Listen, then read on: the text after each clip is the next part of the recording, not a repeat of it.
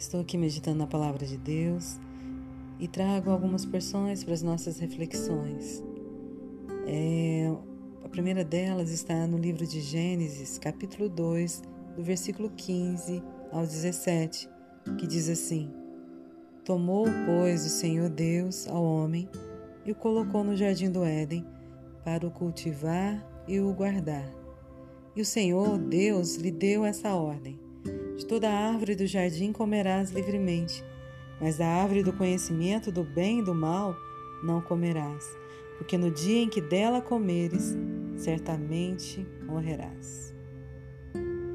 E como conhecemos né, um pouco da história, sabemos que Adão, juntamente com Eva, desobedeceram e foram expulsos ali do jardim do Éden e morreram.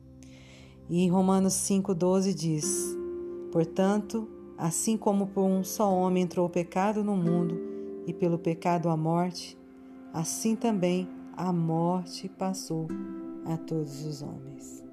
Então, quando Deus criou Adão ali no jardim, né, e o colocou ali, não foi para que ele morresse, não foi para que ele desobedecesse, foi para que ele tivesse uma vida eterna ali junto com Deus. Mas ele desobedeceu e com a sua desobediência veio a morte. E essa morte passou para todos os homens, né?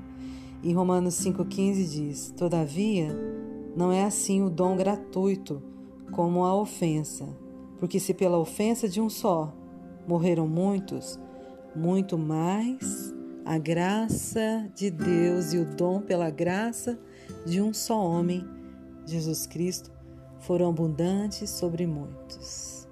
Então Deus viu né, ali a necessidade do homem, né, de uma vida restaurada pela obra de Cristo na cruz. Então vemos aqui o amor e a graça de Deus em restaurar esse homem, né, que veio desde Adão, né, com essa essa condenação de morte, realmente devido à desobediência mas vemos o dom pela graça de um só homem, Jesus Cristo, né, dando a sua vida ali por nós na cruz.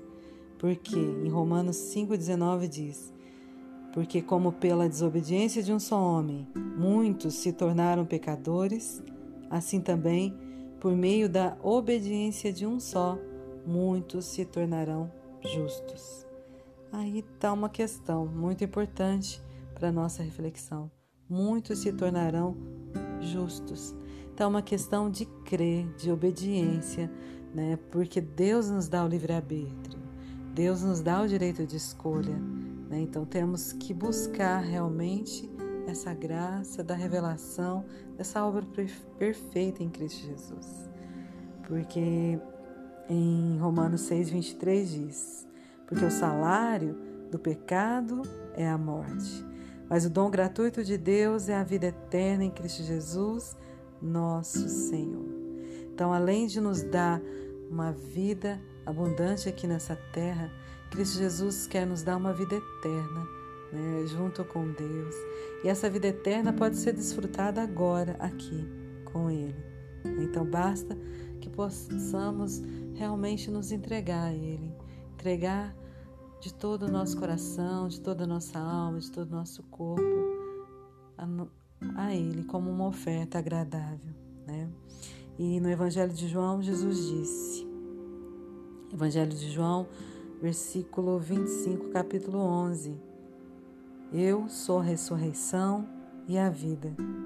Quem crê em mim, ainda que morra, viverá, e todo o que vive e crê em mim não morrerá eternamente. Crês isso?